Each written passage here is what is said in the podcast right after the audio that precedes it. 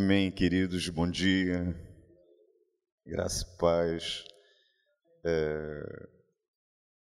Antes de mais nada, minha gratidão, minhas sinceras gratidões, a gratidão a estar aqui com vocês, com os irmãos, nessa manhã gostosa de domingo, nessa celebração, nessa casa abençoada. Tenho amigos queridos, o Eduardo, o pastor Eduardo, a Ana, a pastora Ana. A Aninha trabalhou comigo lá em São Gonçalo durante muitos anos, companheira de ministério e, e, de, e de sonhos e de desafios. A gente caminhou bastante lá. A gente então constrói ao longo da nossa caminhada amigos, né? A gente, ministério é um lugar de amigos, de alguma maneira. Também é muito caro para mim estar aqui, até pelas memórias afetivas que a gente vai construindo, né, que a gente vai trazendo. Eu lembro da, das minhas manhãs sempre com a minha avó na Igreja Batista de Alcântara e outras coisas mais. Então, eu vejo alguns movimentos, e são movimentos que me são caros, porque me lembram muito situações que eu vivi, pessoas, pessoas queridas. Para mim é um prazer enorme estar aqui na manhã com vocês, poder conversar um pouquinho, compartilhar um pouco daquilo da palavra. Não, não, não se fiem no, no currículo, né? como se a gente tivesse é, mais ou menos capacidade. A gente, como a irmã disse, vai buscando, vai tentando caminhar. Nosso grande desafio é prosseguir em conhecer, esse é o chamado de Deus para cada um de nós. Por isso a importância do ensino, por isso a importância da palavra, por isso a importância da caminhada que a gente precisa fazer, porque a gente quer proclamar, como a irmã. O nome da irmã, querido? Helena. E a irmã Helena, que é a irmã responsável pela educação? Ah. Irmã Rosângela Irmã Rosângela. Deus abençoe, irmã Rosângela. Mas essa equipe querida tem abençoado a vida da igreja, chamando a gente para olhar não somente para o texto, mas para o significado que ele traz para nós e para os desafios que colocam diante de nós nesse mundo tão difícil, né? nesse mundo tão difícil que a gente vive. Me foi falado para falar alguma coisa, me foi pedido para falar alguma coisa sobre, sobre a Páscoa, sobre a simbologia da Páscoa, sobre o papel, lugar pedagógico, evangelístico. Eu optei, porque eu sabia que eu estava no culto, eu optei de não trazer uma palestra específica sobre todas as questões do tema, mas trazer uma mensagem dentro desse contexto. É, acima de tudo, antes, antes que nós leamos o texto, se nós estamos falando sobre significado e se estamos falando sobre a, a aplicação evangelística e pedagógica, evangelístico porque a, o Evangelho é uma boa nova, é uma boa notícia. O Evangelho é uma boa notícia que se proclama. Inclusive, essa palavra Evangelho tem no meio dela anjos, né? Eu ângelos. Então, aquela palavra que é o mensageiro, aquele que leva a mensagem, a mensagem alvissareira, a mensagem alegre. Essa palavra, inclusive, ela já existia. Quando Marcos escreve, por exemplo, o Evangelho, essa palavra já existia. Você já tem inscrições do Império Romano falando de Evangelho do imperador, Evangelho do César, que era boa nova para uma determinada cidade, da, da, conquista, da presença do império, ali naquele sentido. É, Marcos se apropria dessa palavra, as Escrituras, o Novo Testamento se apropria dessa palavra para dizer que existe uma boa nova, existe uma boa notícia, que precisa ser proclamada, que precisa ser dita, que precisa ser entendida. E o valor pedagógico dessas questões que a gente está colocando aqui é porque existe uma insistência de ensino de Deus sobre essa realidade toda da Páscoa, e você vê isso inclusive nas festas ou na festa anual. Nós temos a oportunidade de todos os anos pegar o nosso calendário, organizar a nossa vida em torno desse tema. E todos os anos nós repetimos isso. E todos os anos nós repetimos. Há uma intenção pedagógica, há uma intenção de ensino. Foi assim, por exemplo, no Antigo Testamento com as festas que Deus institui. As festas que Deus institui, elas não têm somente um caráter de ser de celebração, mas elas têm um caráter de orientar aquela geração e as novas gerações todas as gerações dentro daquela perspectiva e daquele caminho. Por isso, ensino insistente, por isso, ensino sistemático, inclusive, por isso, ensino que ia crescendo em cada momento, em cada movimento. Então, toda vez que nós temos a oportunidade de nos debruçar sobre esse tema, sobre esse fundamento da nossa fé, e toda vez que nós temos a oportunidade de aprender e de entender, nós temos também a oportunidade de divulgá-lo, nós estamos, de alguma forma, cumprindo o chamado que Deus nos deu, cumprindo a caminhada que Ele nos fez. Ok? Dito isso, eu posso dizer de uma maneira muito tranquila que cristão não comemora Páscoa.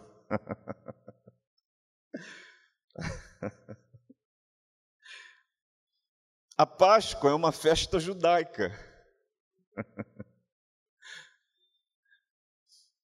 Ué, mas por que, que então se fala tanto de Páscoa e nós estamos aqui falando e envolvidos com, com relação à Páscoa?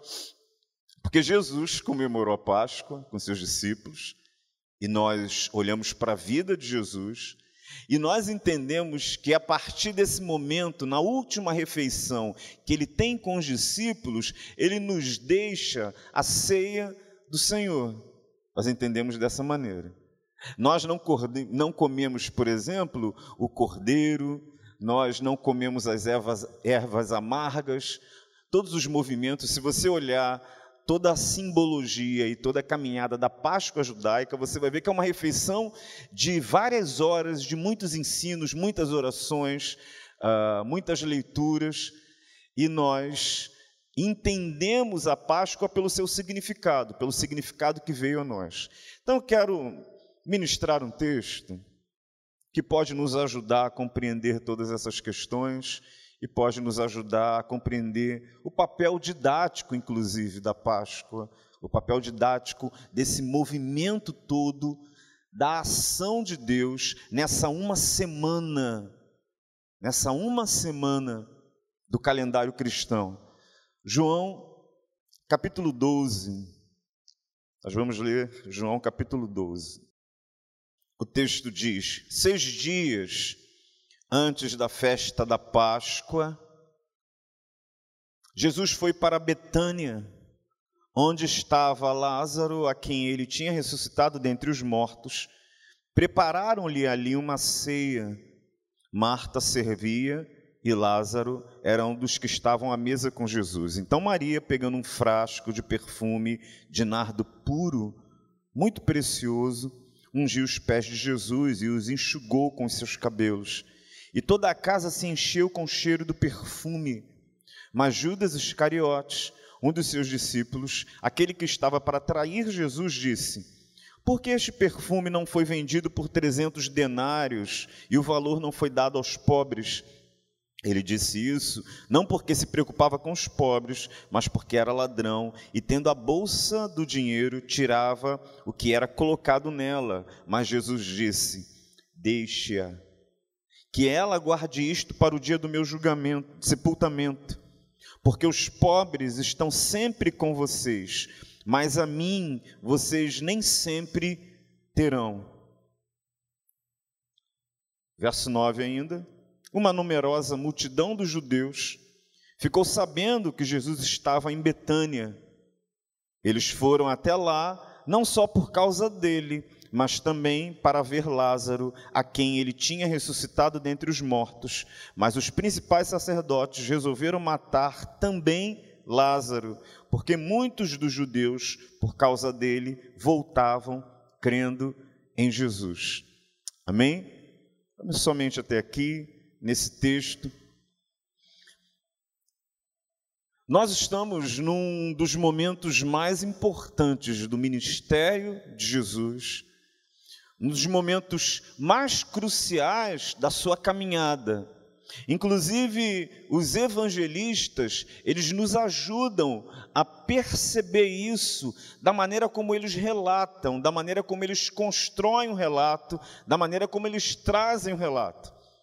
Lucas, por exemplo, vai dizer que se fosse contado tudo que Jesus fez, todas as obras de Jesus, não caberiam livros na humanidade. Então, me parece que Jesus fez muitas coisas, mas por que que foram deixadas de fora tantas outras coisas?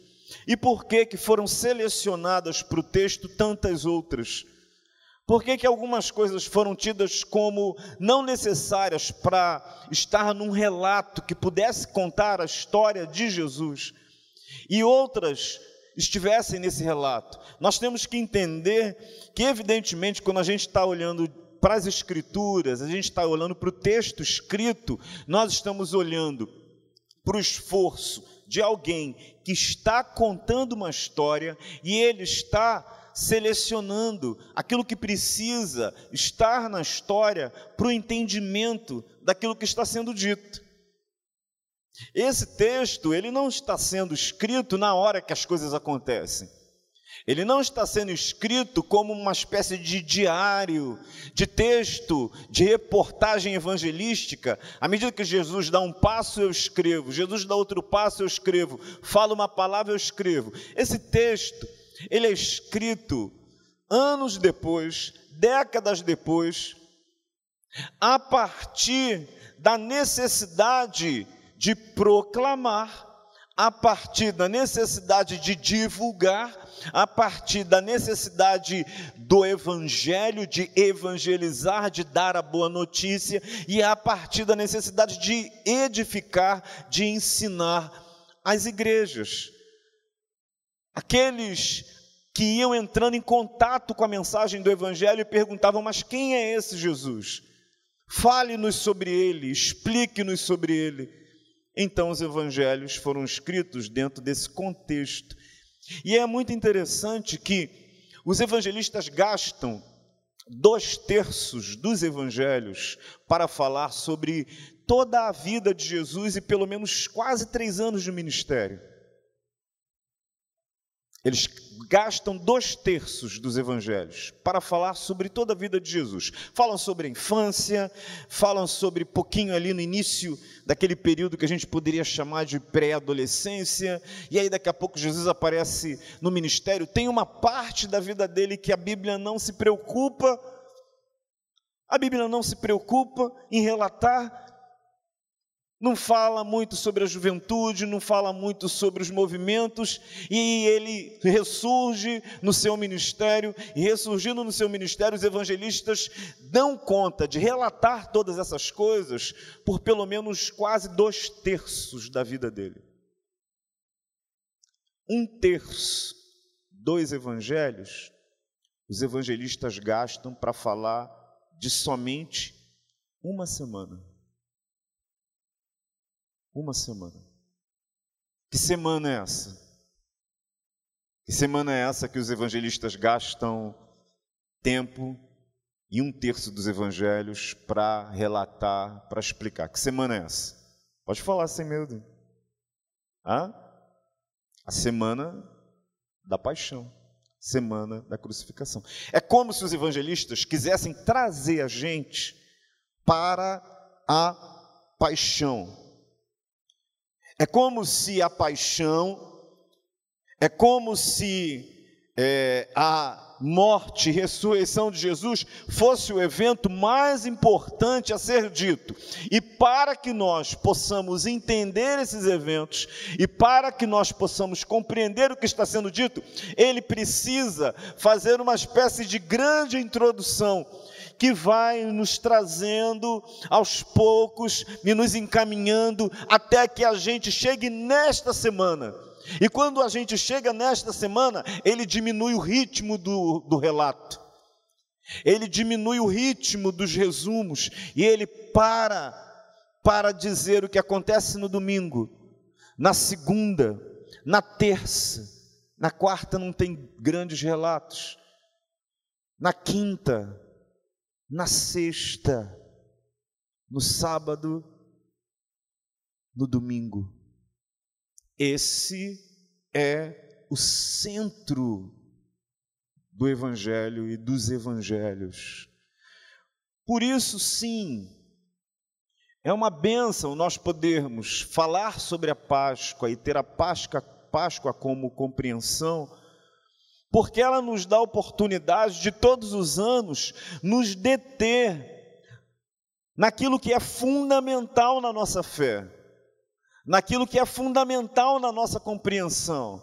Sim, a Páscoa como uma festa judaica, instituída por Deus lá em Êxodo, capítulo 12, falando sobre a saída apressada dos israelitas do jugo dos egípcios, significa passagem. A palavra Páscoa, de uma maneira muito simples, significa passar, passar por cima, Alguém vai dizer, significa quando Deus, de alguma forma, pede para que eles comam aquela última refeição com um cordeiro imolado, imolado, sangue derramado no, no lugar deles, para que os primogênitos não fossem mortos, aspergido nas portas das casas, para indicar as casas que seriam poupadas.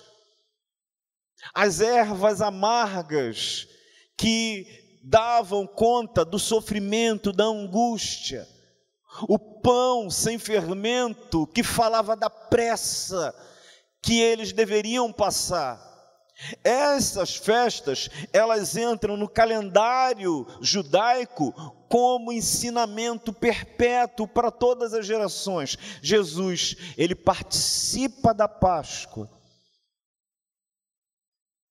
Jesus ele celebra Páscoa com os seus discípulos e ele dá para a gente agora um novo significado, um significado perpétuo de todo esse movimento, de toda essa ação. Jesus cumpre aquilo que o texto dizia: Ele é o Cordeiro que morre por nós, ele prova do amargor da ira ele é o pão vivo que desceu do céu, dado por nós.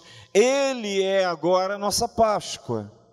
Ele é agora aquele que nos liberta, Ele é agora aquele que nos tira com mão forte do Egito, Ele é a nossa Páscoa. E nesse texto fala de uma maneira muito interessante de todo o ensinamento que esse processo, que esse período, que essa mensagem traz. Por que, que é bonito e por que, que é necessário nós voltarmos a esses fundamentos? Porque existe muito ensino de Deus. Existe uma perspectiva, por exemplo, da graça de Deus que foi derramada em Jesus. Uma graça que eu chamei, falando lá na igreja, eu chamei de uma graça extravagante. A Páscoa a celebração do sacrifício, da morte e da ressurreição de Jesus é uma graça extravagante. Foi isso que eu disse. Aí eu fui ver no dicionário o significado de extravagante e o significado parecia meio que pejorativo, porque falava que extravagante é uma coisa fora do comum, é uma coisa estranha até. Que extravagante é uma coisa de, de que se esbanja, que vai para além, que transborda, que derrama, é estranho, é anormal.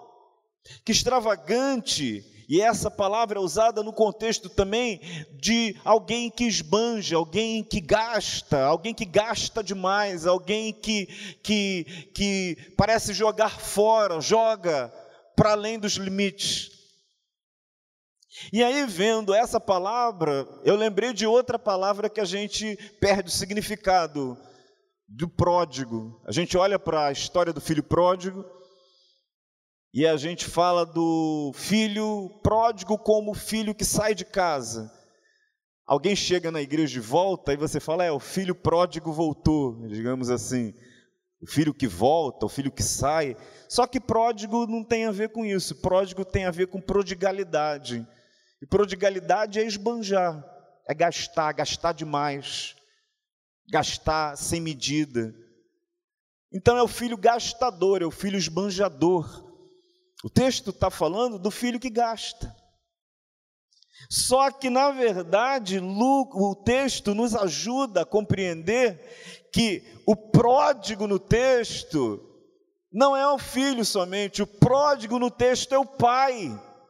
O pai é o pródigo, o pai é o que parece ser o gastador, porque ele derrama de algo que não tem limite, ele derrama do seu amor e o seu amor não tem medida, o seu amor é fora do comum, o seu amor é estranho, foge da nossa compreensão, foge da nossa intuição, da nossa percepção, vai para além dele, transborda, não tem medida. E é isso que a Páscoa diz, e é isso que o sacrifício de Jesus diz, e é isso que esse texto de Betânia parece que fala para nós, porque ele fala de uma família que Jesus quis estar perto antes da sua morte. O texto vai dizer, inclusive, no capítulo 11, que Jesus cura que Jesus ressuscita a Lázaro. Uma, uma parece que um, um aperitivo daquilo que ia acontecer com, to, com ele mesmo e com cada um de nós. Jesus participa, pelo poder de Deus, da ressurreição de Lázaro. Nesse momento, quando Jesus toma essa decisão e ressuscita Lázaro, começa o drama da sua morte. Porque nesse momento as autoridades religiosas, elas decidem que ele deveria morrer. Elas entendem que não é possível mais que ele fique vivo, porque as multidões agora vinham ao seu encontro, as multidões vinham até ele, e Roma poderia ficar incomodada com o movimento que ele poderia levantar contra a nação. É isso que diz João no capítulo 11. Leia aí na sua Bíblia. Capítulo 11, verso 45, está dizendo: Muitos dos judeus tinham ido visitar Maria, vendo o que Jesus havia feito, creram nele. Outros, porém, foram até os fariseus e lhes contaram o que Jesus havia feito. Então, os principais sacerdotes, os fariseus, convocaram o sinédrio e disseram: o que estamos fazendo, uma vez que este homem opera muitos sinais? Se o deixarmos assim, todos crerão nele. Depois virão os romanos e tomarão não só o nosso lugar, mas a nossa própria nação. Por quê? Porque a religião judaica, ela vivia macumunada com o Império Romano. O império, ele não impedia que os religiosos continuassem no culto, ele não impedia que a nação continuasse adorando os seus deuses, ela não impedia, contanto que lhe fosse subserviente, contanto que lhe pagasse impostos e impostos abusivos, contanto que estivesse debaixo do seu poder, senão ela viria em outros termos. Senão ela viria com força, com autoridade e a destruiria. O templo de Herodes, que era o templo construído nessa época, foi uma concessão romana, foi um presente romano, para que o povo ficasse cordeiro, ficasse no cabresto.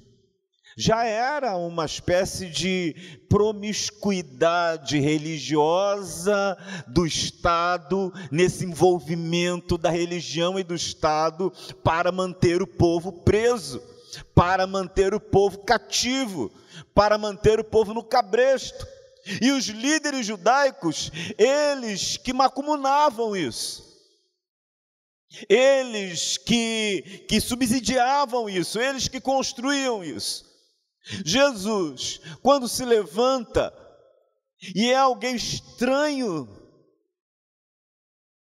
fora do comum, alguém que eles não conseguiriam conter, alguém que eles não conseguiam de alguma forma é, é, trazer para si, Jesus os assusta profundamente e eles estão assustados com a possibilidade do Império Romano vir sobre eles. Verso 49 vai dizer: Mas um deles, Caifás, sumo sacerdote à época, sumo sacerdote é aquele que fala em nome de Deus. Para a nação, é o homem mais importante da nação, o homem religioso mais importante da nação, Caifás, que era sumo sacerdote naquele ano, advertiu-os, dizendo: Vocês não sabem nada, nem entendem que é melhor para vocês que morra um só homem pelo povo e que não venha perecer toda a nação.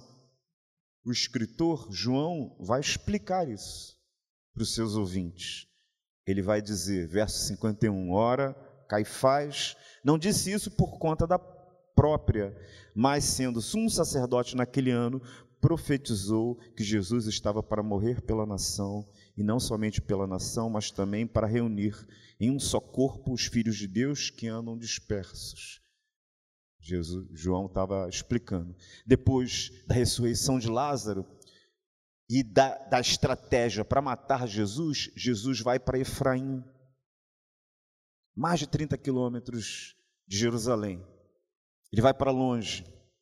E ele fica longe, porque agora estavam ameaçando ele, já tinha uma estratégia séria de pegar ele. Então ele ficou para fora de Jerusalém, afastado de Jerusalém. Mas o que, que acontece aqui no texto, no capítulo 12? Seis dias antes da festa da Páscoa, Jesus volta e volta para Betânia. E Betânia fica nos arredores de Jerusalém, cerca de seis quilômetros de distância. Jesus ele se põe em rota de colisão com os seus algozes. Ele fez isso intencionalmente. Ele fez isso por amor. Alguém vai dizer, mas isso é fora do normal, isso é fora do comum. Ninguém faz isso. Ninguém age dessa forma. É o que eu chamo de graça que se transborda, graça extravagante. Jesus escolhe ir para casa dos irmãos para Betânia. E lá em Betânia, aqueles irmãos que foram tocados de uma maneira maravilhosa por Jesus, têm um coração grato. E tem um coração tão grato que Maria, numa rara sensibilidade, pega de uma economia importante, porque um perfume dessa monta, segundo os religiosos, segundo os historiadores, ele era quase que cerca de um, de um ano de economia, então um ano do seu salário é o preço daquele perfume, e ela pega famílias, quando queriam fazer alguma economia, ah, compravam ou guardavam esse tipo de bem, ela pega aquilo e ela esbanja, ela esbanja, ela joga fora, ela derrama todo ele de uma vez só. Sobre Cristo, ungindo. Judas olha para aquilo, Judas que tem uma outra mentalidade, uma outra mente, ele não raciocina pela graça, ele não trabalha com as categorias da graça, que são categorias que fogem da matemática, que fogem da nossa percepção egoísta da vida, egoísta do mundo. Judas, ele vai dizer é um desperdício. Pobres poderiam ser alcançados, e mais Jesus vai dizer que não. Maria cumpriu a palavra de Deus, Maria o está ungindo para a sua morte. Maria, por graça, derramou de uma maneira extravagante sobre Jesus. Graça também. Páscoa fala desse tipo de relacionamento. Relacionamento que não se constrói na barganha, na troca, no toma lá da cá, no eu sirvo a Deus para Deus fazer isso na minha vida, ou Deus faz isso na minha vida e eu faço isso, ou no toma lá da cá entre nós, assim, eu faço isso para receber aquilo. Aqui tem uma outra base, um outro fundamento. Então, a morte e ressurreição de Jesus é algo que nós devemos comemorar todos os anos e é algo que nós devemos pedagogicamente, sistematicamente, a tempo e a fora de tempo, andando e assentados pelo caminho, falar, porque ela nos ensina, inclusive, um jeito de ser na vida. Precisamos de gente no mundo que viva não com a mentalidade de Judas, mas gente que viva no mundo, na vida, nas relações, a partir daquilo que recebeu de Deus e a partir da maneira como foi tocada por Deus, que viva esse jeito de viver, esse novo jeito de viver. E olha que coisa bonita, o texto fala, ele não, eu terminei evidentemente o texto, mas a gente conhece todos os episódios, tudo que vai acontecendo daquela semana. É uma semana difícil. Jesus, ele vem para perto de Jerusalém e nesse momento começa o drama cósmico mais importante da história da criação. O drama cósmico mais importante da história do criado. Deus e todas as criaturas olham para esse momento e esses eventos, e esses eventos, eles são acompanhados de perto. Cristo é o ator principal desse drama. Diz o texto e os textos dos evangelhos que ele é tomado de maneira violenta, sofre no Getsemane, é tomado de maneira violenta ali no Getsemane, que ele é questionado, que ele é vilipendiado, que ele é abusado. Alguém diria: não é normal, não é normal que alguém sofra dessa maneira, tenha poder de revidar e não revide tenha poder de destruir, não destrua. Não é normal, é estranho. É completamente estranho. Mas Cristo vai nesse nessa nessa caminhada, compreendendo o seu lugar e compreendendo o seu chamado. E um dos últimos gestos na vida de Jesus, antes da cruz, antes da morte e antes da sua ressurreição, inclusive, é ele ter sido trocado no lugar de um prisioneiro, réu confesso, pego no delito, no ato, colocado diante da multidão, pelas autoridades romanas, Cristo ou Barrabás. Cristo ou Barrabás, e a multidão escolhe Barrabás Barrabás, um agitador, um assassino. E de novo nós temos o drama da Páscoa, o drama da vida de Jesus, o drama do oferecimento dele se dando, porque Jesus morre em lugar de Barrabás. Jesus morre no nosso lugar. Isso é uma graça extravagante. Lá na igreja, durante a pandemia, a gente leu o livro de Marcos durante um ano com a, com a igreja, no período que estava fechado a IBD. Capítulo por capítulo, versículo. Então eu fiquei um ano e, e alguns meses todos os domingos lendo. Eu achei que ia durar dois, três meses e, e, eu fui me detendo, não conseguia ir além, ia ficando preso, ia me enrolando, ia voltando, e no final das contas deu cinquenta e tantos encontros lá. E eu entrei em contato com algumas percepções do texto que eu achei muito bonitas, assim, muito interessantes. Inclusive um estudo que eu vi no YouTube por uma professora de hebraico, ela falando de Barrabás. Porque algumas coisas nos fogem do texto, porque a gente não usa com cuidado as línguas originais. Porque Cristo toma o lugar de Barrabás. Mas quem é Barrabás? Barrabás é o nome que nós damos a ele, mas provavelmente não é um nome. Não é um nome. É igual o cego Bartimeu. Okay? Meu nome é Bartimeu, sou filho de Timeu. Bartimeu significa exatamente isso, filho de Timeu. Bar, filho, Timeu, o nome do pai.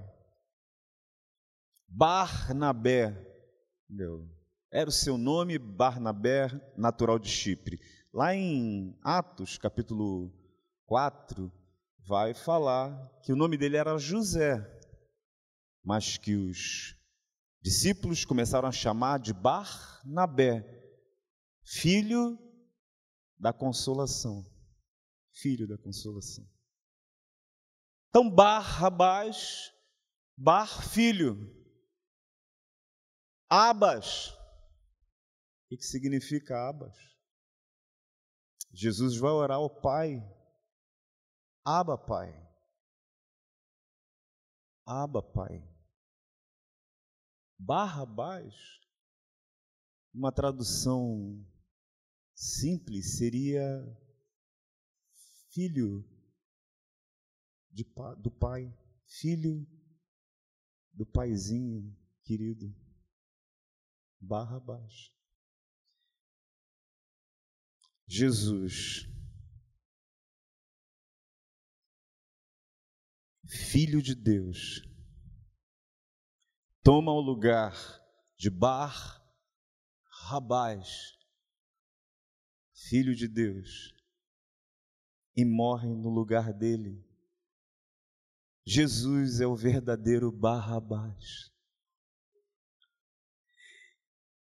E Jesus morre para que todos nós pudéssemos ser Barrabás, filhos de Deus, filhos amados, comprados por sangue, filhos amados e queridos por Deus, trazidos para Ele.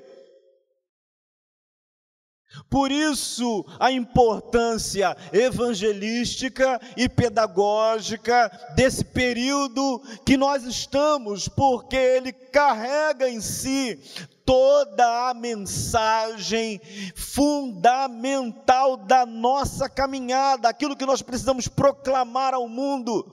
Nós precisamos proclamar ao mundo a graça de Deus, nós precisamos proclamar ao mundo o amor de Deus que nos tocou, e porque nos tocou, nos faz gente diferente, gente que vive diferente, gente que abre mão dos próprios ganhos gente que abre mão da própria força, gente que abre mão dos próprios direitos, gente que não vive agora uma vida em si mesmada, uma vida egocêntrica. Maria não fez contas, Maria não contabilizou, Maria não teve um gesto egoísta, ela não fez para receber, tudo ela já tinha, ela fez por graça, por gratidão, por entrega, ela fez e se transbordou na vida de Jesus. Coisa maravilhosa isso. E para terminar, olha que coisa bonita nesses textos. Da morte, o drama da morte, ressurreição de Jesus. A gente falou muito sobre a morte, mas hoje nós estamos no domingo da ressurreição. Abra sua Bíblia em Lucas, no último capítulo de Lucas. Verso 50. Último capítulo de Lucas, verso 50. Deixa eu te explicar o que está acontecendo aqui em Lucas.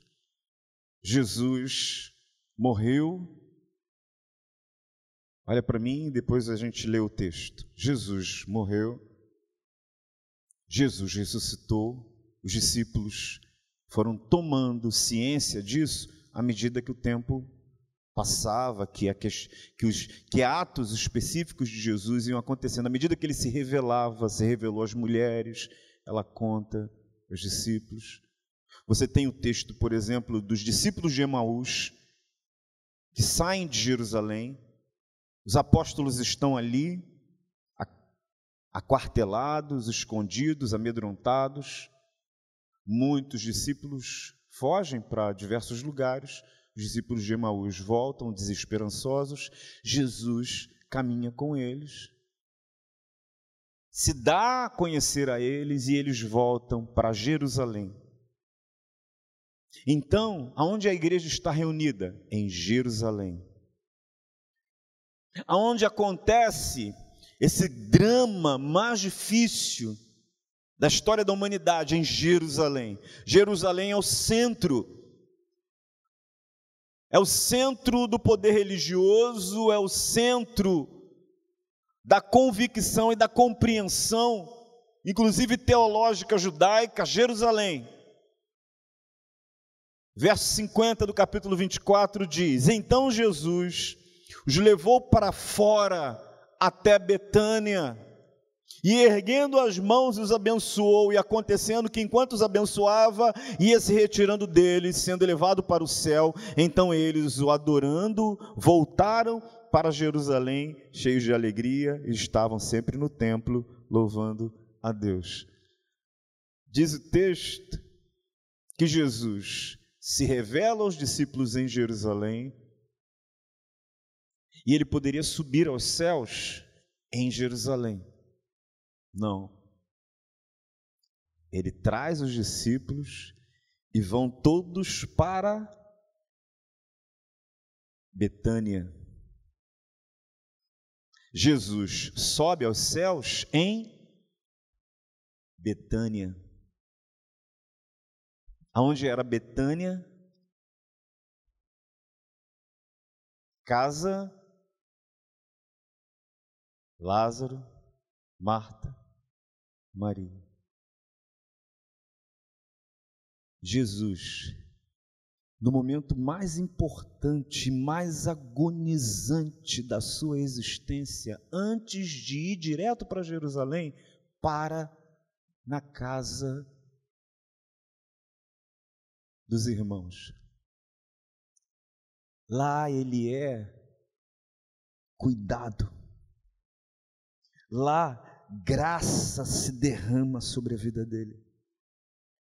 Lá, ele é amparado, ouvido, abraçado, preparado. Ele sai para Jerusalém, sofre toda a dor e toda a morte, ressuscita. Quando ele vai subir aos céus junto com os seus discípulos, ele tem o trabalho de voltar em Betânia. Porque Betânia é lugar de amigos, Betânia é lugar de graça, de uma graça extravagante, de uma graça que não se contém. E esse e todas as mensagens que a gente possa compreender desses textos é que falam sobre a importância de nós olharmos para esse período com cuidado, para contar essas histórias às próximas gerações, para contar essas histórias para o mundo, para pregar o fundamento da nossa fé.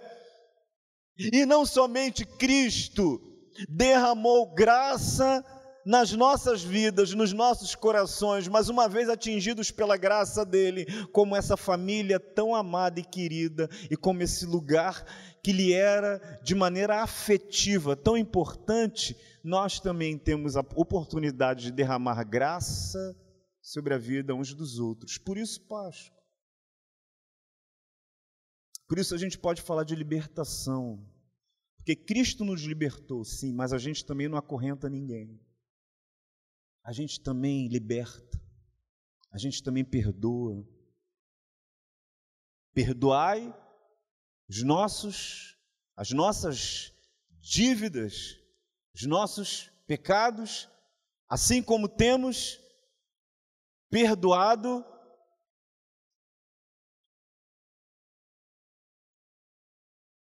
Ele nos amou e morreu por nós, para que nós dessemos a vida pelos irmãos. O chamado nosso dessa semana também é um chamado para a morte.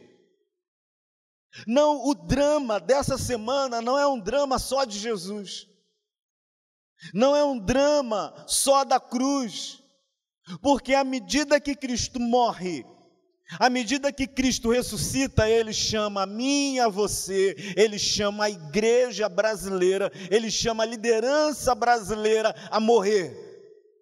Rogo-vos, pois, irmãos, pelas consolações de Deus, que apresenteis os vossos corpos como sacrifício vivo, santo e agradável a Deus, sacrifício vivo. Paulo pensa nas ofertas, nos oferecimentos do Antigo Testamento, é morte. Somos chamados a morrer, o nosso ego, o nosso eu, para que a graça de Deus seja extravagante em nós, superabundante, derrame-se em todos os lugares, sem medida, em todas as relações. Deus fez por nós, nos chama a fazer isso ao longo da vida. Amém. Amém. Deus abençoe essa manhã tão querida, esse povo querido. Pastor Eduardo com a palavra. Deus os guarde.